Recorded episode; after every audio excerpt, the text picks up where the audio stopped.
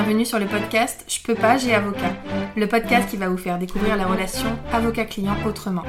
Nous sommes Anaïs Goulpo et Sarah Kebir, avocates associées dans le cabinet Wave Avocat. Et notre but avec ce podcast est de rendre l'avocat accessible. Ici, trouverez des discussions, des partages d'expériences, voire des confidences, mais aussi des réponses concrètes à vos questions juridiques dans nos domaines. Grâce à un langage adapté, des réponses claires et de la bonne humeur, nous espérons pouvoir répondre à vos questions et inquiétudes et peut-être vous donner une nouvelle vision de l'avocat.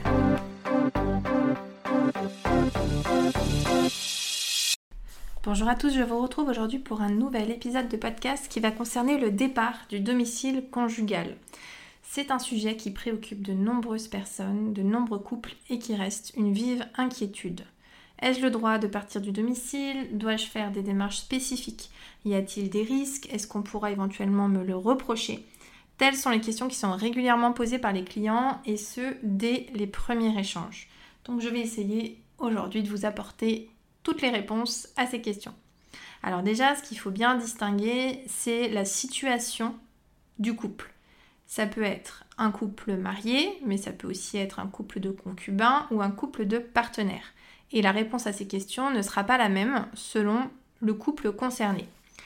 Si on se met directement à la place du couple de concubins, il n'y a aucune obligation en la matière et tout concubin peut quitter le domicile dans lequel il vit avec son autre concubin sans que cela ne puisse lui être reproché. Donc il y a vraiment un principe de, liberté. Euh, libre à vous si vous êtes en concubinage de quitter le domicile sans que ça ait une quelconque conséquence. Alors, je vais quand même apporter un petit euh, bémol à ce que je viens de vous indiquer puisque euh, dans la pratique, il peut quand même y avoir des conséquences qu'il ne faut pas non plus négliger. Il peut y avoir des conséquences si jamais vous avez par exemple des enfants ensemble. Bien entendu, si vous avez des enfants, la seule possibilité de quitter le domicile n'est pas la préoccupation première, puisque la préoccupation première va peut-être être de savoir comment vous allez vous organiser pour les enfants. Donc assurez-vous bien avant de partir euh, d'être d'accord avec votre concubin sur l'organisation pour les enfants. Où est-ce qu'ils vont vivre, avec qui, comment on s'organise. Est-ce qu'on fait une résidence en alternance Est-ce qu'il y en a un qui vient voir les enfants Est-ce que les enfants vont voir l'autre Etc. etc. Donc il faut vraiment s'organiser parce qu'une fois que vous êtes parti, c'est beaucoup plus difficile de vous mettre d'accord euh, sur quelque chose. De la même manière, si vous êtes concubin mais que vous avez un bien qui vous appartient à tous les deux, ce qu'on va appeler un bien en indivision, il faut faire attention de ne pas non plus quitter euh, peut-être précipitamment ce bien et laisser l'autre concubin euh, dans le domicile seul parce que ça peut avoir euh, des répercussions sur la durée, à savoir que vous avez votre bien qui est occupé par l'autre et ça peut durer quand même longtemps si jamais finalement vous n'êtes pas d'accord sur le sort in fine du bien après la séparation. Donc là, c'est d'autres problématiques qui vont s'appliquer au niveau juridique. On va parler après d'indemnité d'occupation. Voilà, il faudra décider du sort, du bien. On a différents moyens d'action, mais c'est quand même une donnée à prendre en compte. Euh, on n'est pas non plus totalement libre de quitter le domicile conjugal sans aucune conséquence. D'ailleurs, on ne parlera pas de domicile conjugal en ce qui concerne les concubins, mais on va dire que c'est une question de plus de forme. Et là, le but, c'est que vous compreniez quand même l'idée. Donc en ce qui concerne les partenaires, finalement, c'est la, même, euh, chose, c'est-à-dire, c'est pas tout à fait la même chose, parce que dans le, le, PAX, il y a quand même une obligation de cohabitation, c'est-à-dire que les partenaires sont censés euh, cohabiter. Et s'ils cessent de cohabiter, c'est euh, la fin d'une des obligations du PAX. Mais ça ne va pas entraîner la dissolution du PAX. On ne va pas pouvoir dire je mets fin au PAX parce que tu as quitté le domicile.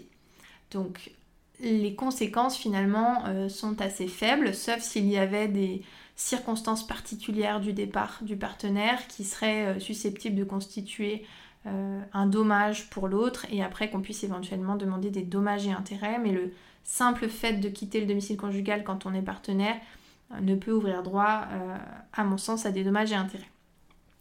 Donc finalement, quand on parle de ce départ de domicile conjugal, ça va surtout concerner les couples mariés. Alors concernant les couples mariés, pourquoi est-ce que c'est différent? En fait, ça va être différent parce que la loi prévoit dans le mariage, là encore, une obligation de cohabiter.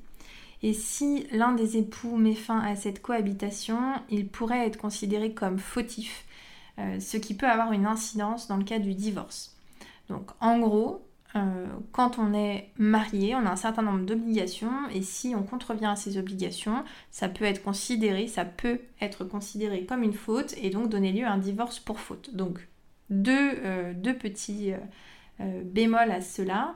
Déjà, il faudrait que ce soit considéré comme une faute. Or, il y a de plus en plus de juridictions qui considèrent qu'au regard de l'évolution de la société, etc., euh, ce n'est plus fautif de quitter euh, le domicile conjugal, ou en tout cas il peut y avoir des circonstances qui l'expliquent, voilà, c'est quand même beaucoup plus euh, souple.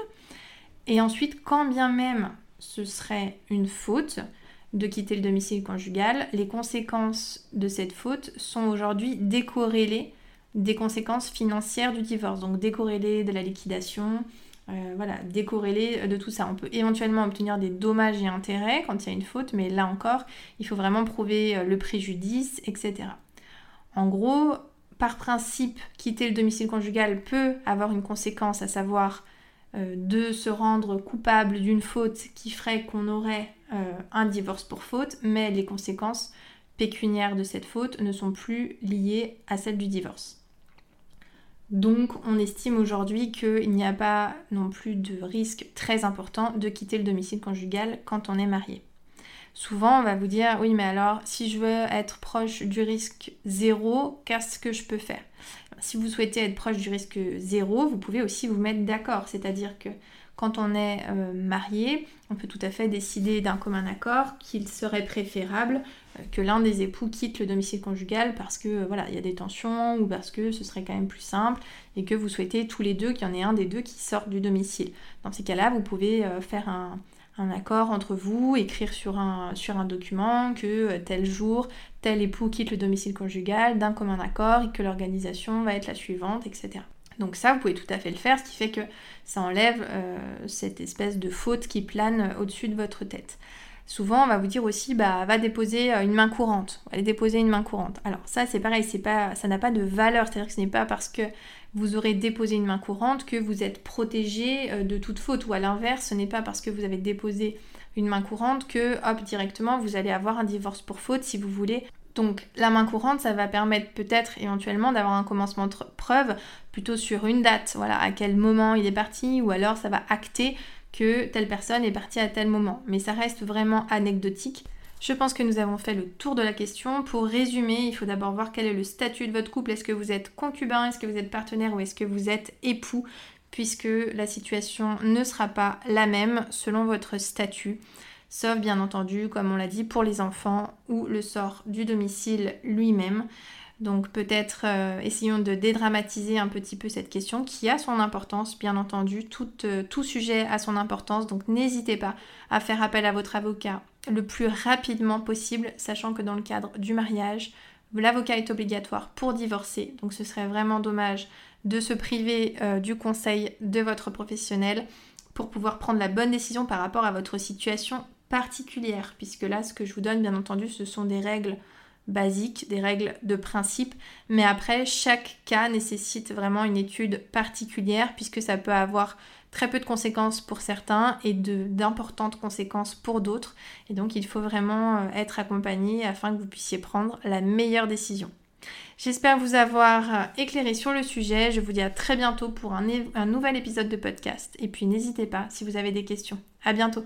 Merci d'avoir suivi ce podcast. Pour nous soutenir, n'hésitez pas à nous laisser une note et un commentaire sur les plateformes de podcast. Vous pouvez également nous retrouver sur les réseaux sociaux Facebook, Instagram, LinkedIn et YouTube.